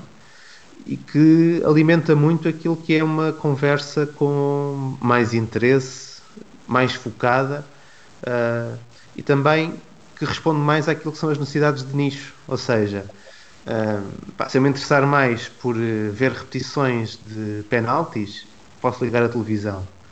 Uh, se, mas se me interessar mais por ouvir um debate sobre tática de Liga Espanhola, também tenho podcasts onde eu posso ouvir sobre isso. Se me interessar mais uh, ouvir o, o, o, alguém que esteja na Alemanha a falar em português sobre o que aconteceu durante o fim de semana no campeonato alemão, vou ouvir o Marcos Horn, não é? Uh, é o interesse de nicho. Uh, uhum. eu, eu tenho interesse em estar uma hora a ouvir falar sobre aquilo, mas depois tenho noção que se calhar as pessoas que, que acompanham na televisão o programa no qual eu também participo, no Planeta Eleven, da, da Eleven Sports, não, não tem paciência para estar uma hora a ouvir-se falar sobre, sobre a Liga Alemã. Se calhar ali os 10, 15, 20 minutos em que nós falamos com os golos da jornada e com os lances principais responde àquilo que é, que é a vontade, se calhar, da, da maioria. E, portanto, é complementar. Eu vejo os resumos no Planeta Eleven e depois ouço, ouço durante uma hora outro tipo de histórias que, que alguém tem para contar num, num podcast.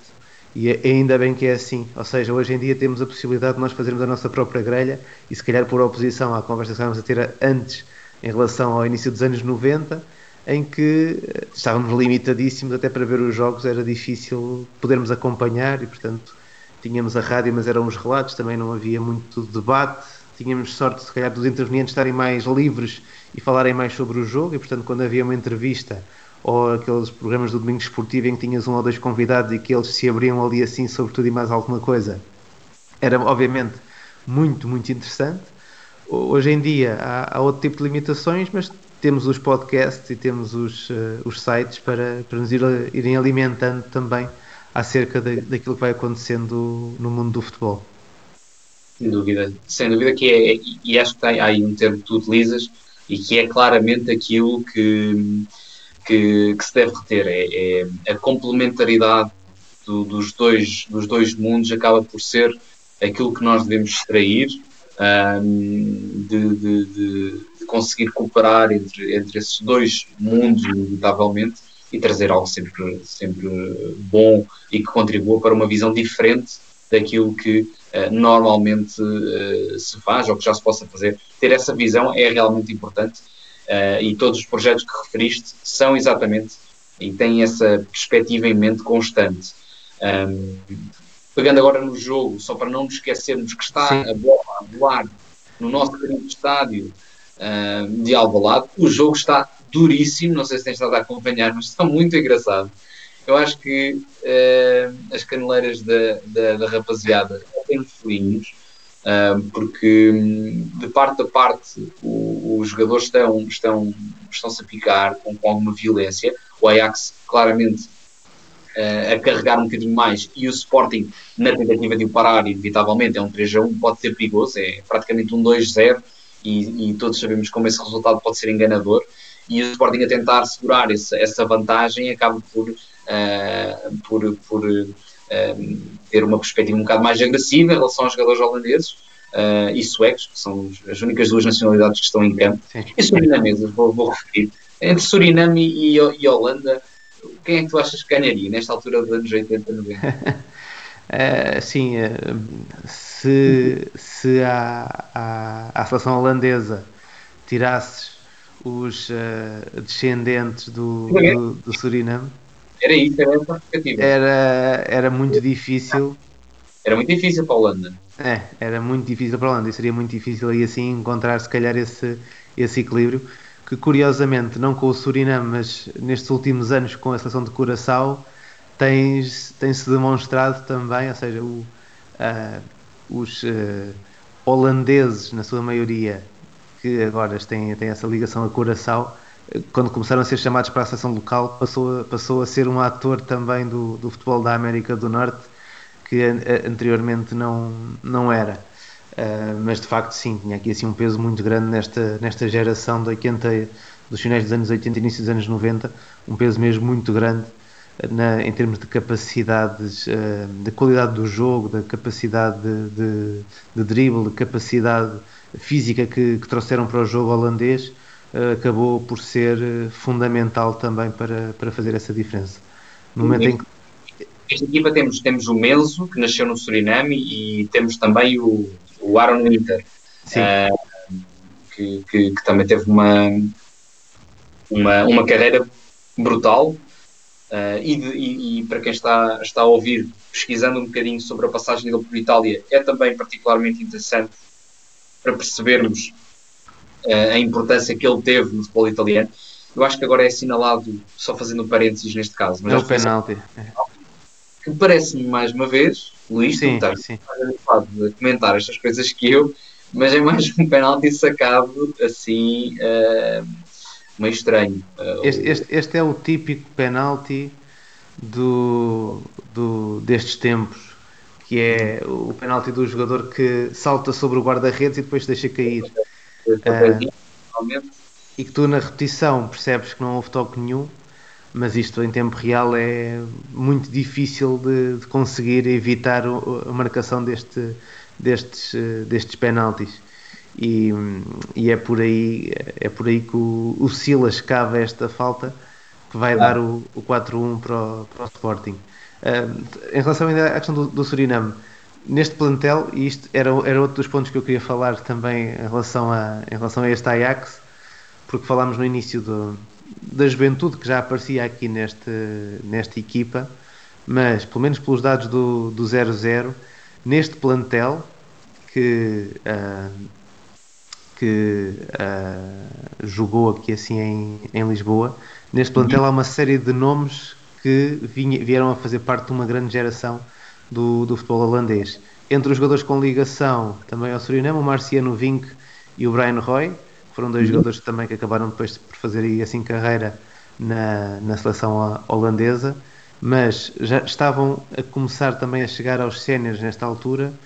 Um, para além deste, destes dois, os irmãos de Bauer uhum.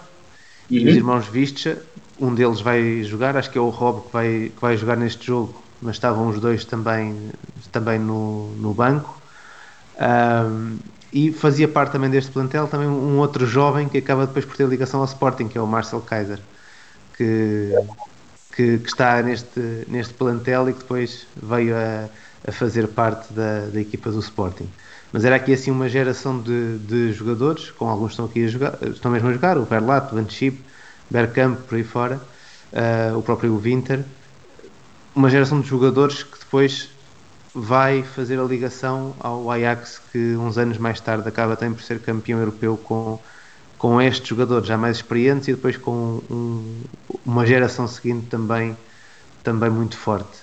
E, e, e, naturalmente estamos a falar aqui assim de, de outros tempos em que uh, os estrangeiros também não tinham assim tanto peso em termos numéricos naquilo que era uma composição das, das equipas. E, portanto, havia aqui assim, uma limitação à, à utilização de estrangeiros que levava uh, a este tipo de, de, de escolhas.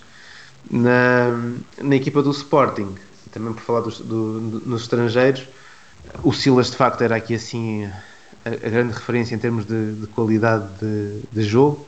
Paulinho Cascavel começa nesta época a decair um pouco em termos de, da sua qualidade de, de, de jogo, menos de capacidade de finalização. Ele faz épocas muito, muito boas entre Vitória e Sporting, e depois aqui assim, creio que é a primeira temporada em que ele começa a quebrar o número de golos marcados, até acabar por, por perder o seu espaço na, na equipa.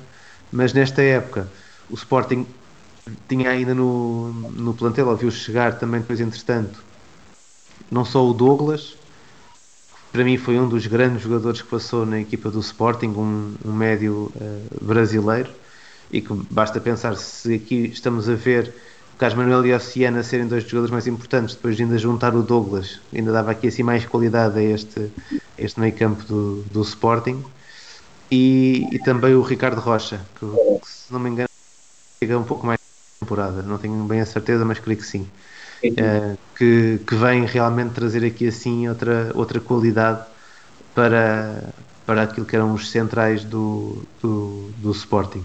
Um Sporting que nesta altura, por exemplo, um jogador como o Litos era visto como pá, o craque de, de, futuro, digamos assim, não é? Ele tinha, o Litos tinha sido muito, muito importante durante a, a, formação do Sporting, tinha tido assim um grande peso em termos de reconhecimento e hum, ele nesta altura tem 22 anos e era esperado que fosse, que, que rebentasse assim como um, como um grande jogador também nesta equipa do, do Sporting e apesar de ter sido um jogador com, com uma carreira interessante, acabou por não, não cumprir com toda essa expectativa. Não?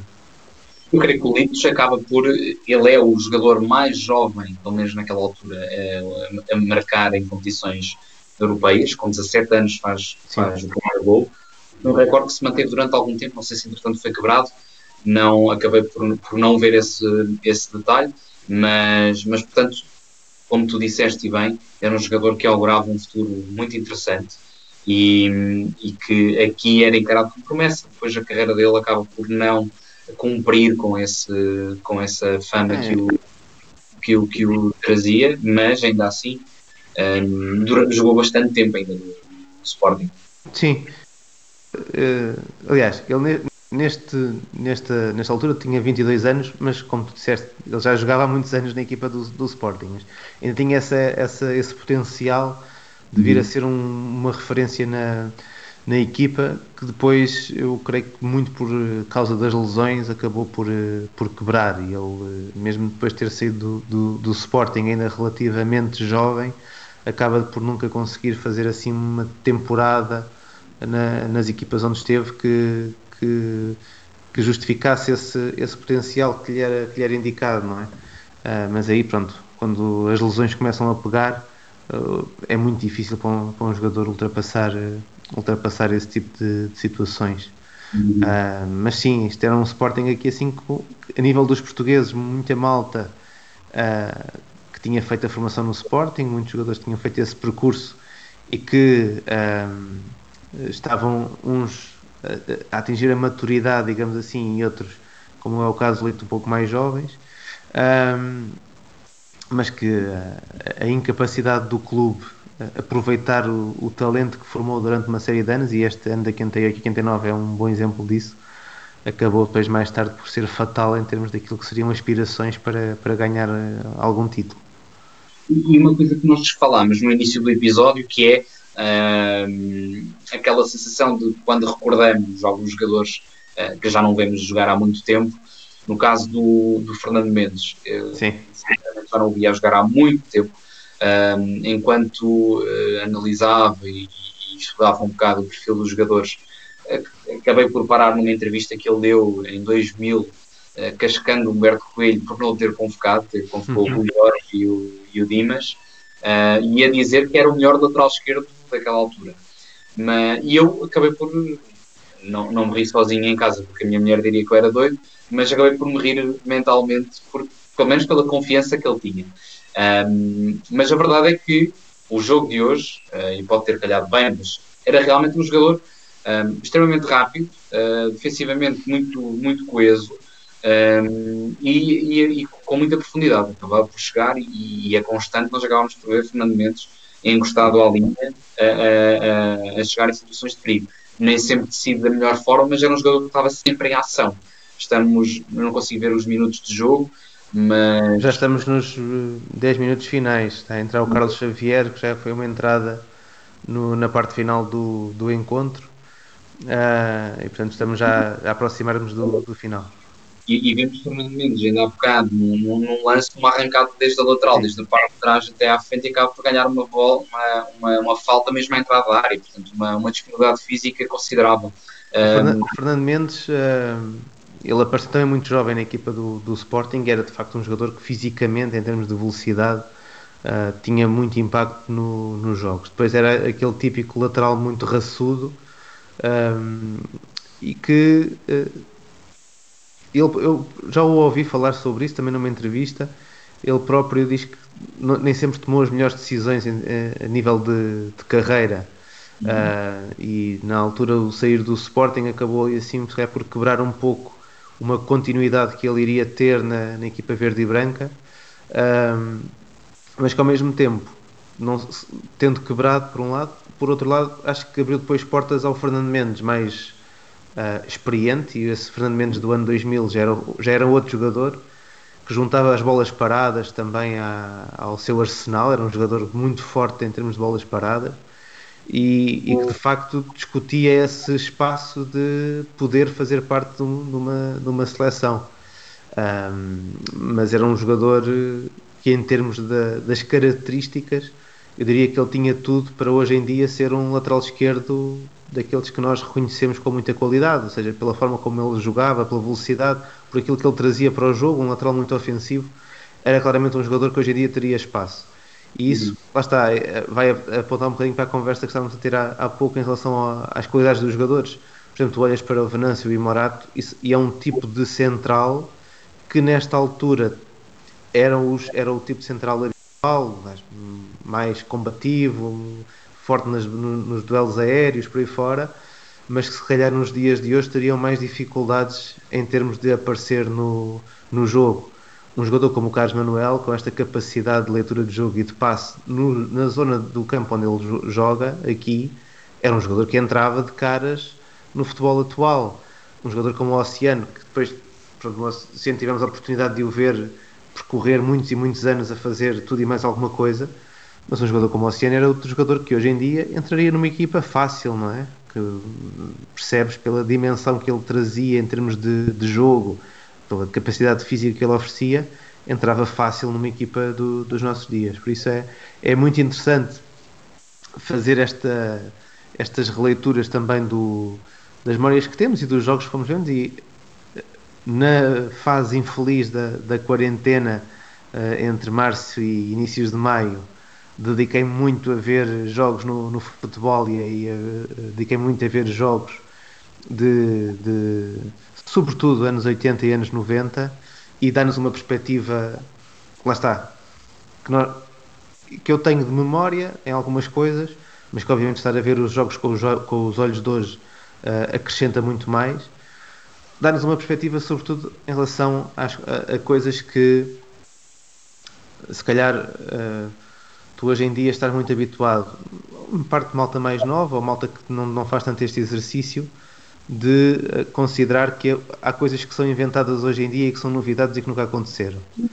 Quando não, não é assim. No fundo, uh, como dizem muitos treinadores, no futebol não se inventa nada, nós estamos sempre a ir buscar coisas atrás e as características dos jogadores e as qualidades dos jogadores são muitas vezes muito semelhantes no, nos tempos. É uma questão de o que é que é mais valorizado numa época e não noutra, o que é que é mais aproveitado por uma equipa ou por um jogador num determinado momento ou não, um, e podermos uh, ver estes jogos de outras épocas e testar a, o nosso conhecimento em relação a, a isso, ou seja, ver uma equipa holandesa a jogar com estas características do Ajax que nós reconhecemos que são características que vêm até aos nossos dias e a forma como uh, numa fase da história do futebol em que não havia propriamente muito conhecimento nem muita capacidade para fazer um grande estudo, não é?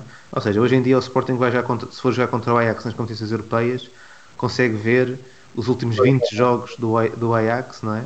e portanto sabe todas as opções que o Ajax pode trazer para, para o jogo. Em 88 isso não era assim. Em 88 se calhar tinhas a ideia do futebol holandês pela seleção, quando muito podiam ter arranjado um, uma cassete de vídeo de um ou outro jogo, se da época anterior em competições europeias, e não muito mais do que isso.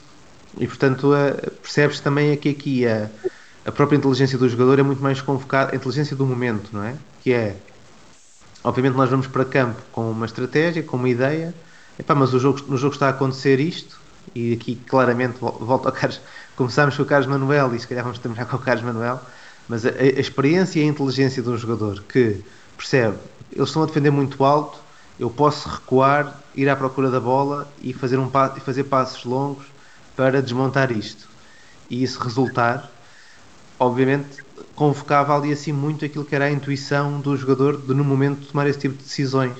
E a tomada de decisão, que hoje em dia é um tema que nós falamos tanto e que no ensino da tomada de decisão é tão difícil, tinha muito a ver com isso, que era poderes ir para um contexto do jogo em que tu não sabias bem aquilo que ia, que ia acontecer e portanto tinhas que decidir no momento. Exatamente. Sim, sem dúvida. E, e agora que falavas disso em relação a Carlos Manuel na perspectiva uh, a olhar e encarar os holandeses, um, mas do outro lado também dos holandeses olhar para um Sporting com peças muito novas uh, e com plantel uh, recém-formado. Nesta época foram 13 reforços, muitos deles a jogar aqui uh, de início. Um, e, e, isso demonstrava claramente, e era difícil também para o próprio Ajax, o que é que eu vou ganhar pela frente, quem, quem serão estes jogadores que aqui estão, que estão descritos. Um, e essa capacidade de adaptação, claramente, nem todos os jogadores uh, tinham essa capacidade e, e, não é não é todo uma capacidade que se ensine, como tu bem dizes, a tomar a decisão e a capacidade de se adaptar a um novo modelo ou a um novo sistema rapidamente. E acho que nesse caso, nesse caso aqui, quem venceu essa, essa batalha neste jogo em particular, claramente foi o Sporting a perceber as, as características do adversário e a perceber de que forma é que poderia uh, ultrapassá-las e fê-las com, fê com, com, com mestria. Um, e portanto, nisso, nisso a que tu referes, sem dúvida que eram tempos bem mais difíceis para quem preparava um jogo.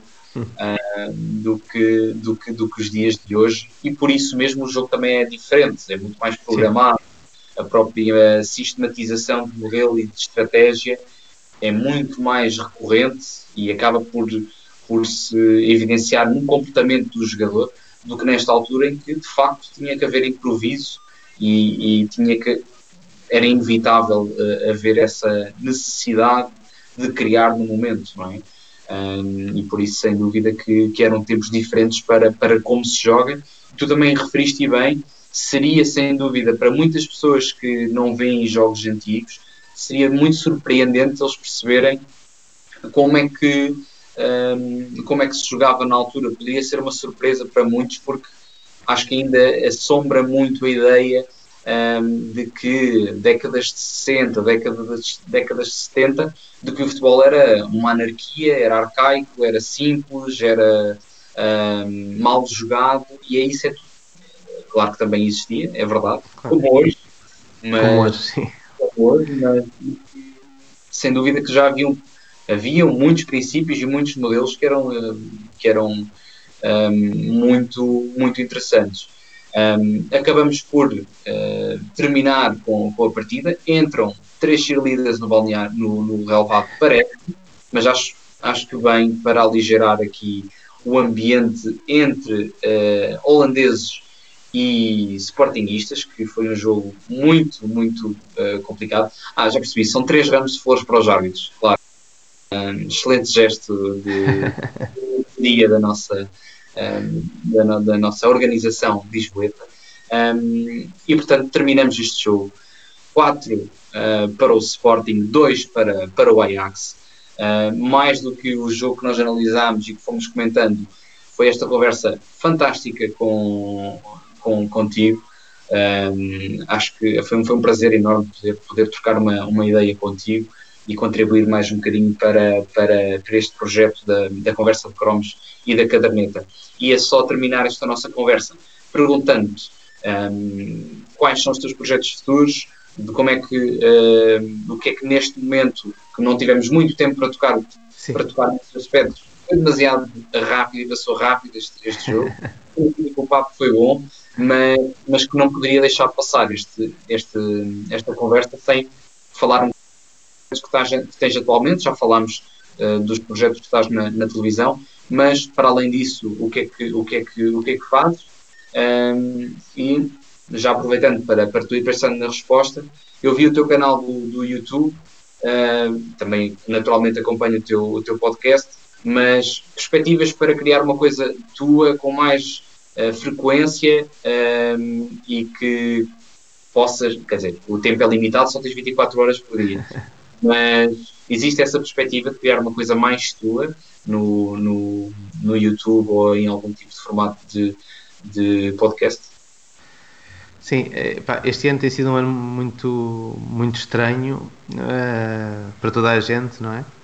E em, em, termos profissionais, estamos a entrar nesta reta final de 2020 e, como eu, como eu costumo dizer, ao, ao calendário Champions para as equipas e ao calendário Champions para os comentadores, porque de facto, esta, esta, no meu caso particular, em que trabalho muito também na, na, na Liga dos Campeões, na, na Eleven e, e na, na Liga Europa na, na Antena 1, uh, ah, o calendário ficou super, super apertado e por isso, nestes meses. Uh, é, é, quase impossível ter, ter tempo para pensar no, noutras coisas que não seja nesse trabalho que, que é, o, como eu costumo dizer, o trabalho que me é pedido. Um, no trabalho que eu quero fazer, há, há sempre essa ideia de, de, conseguir fazer outro, outro tipo de, de coisas, até porque uh, tem muito que ver também com uma certa uh, capacidade de ginasticar o pensamento, uh, não me deixar cair só em formatos que, que já são, se calhar, demasiado batidos.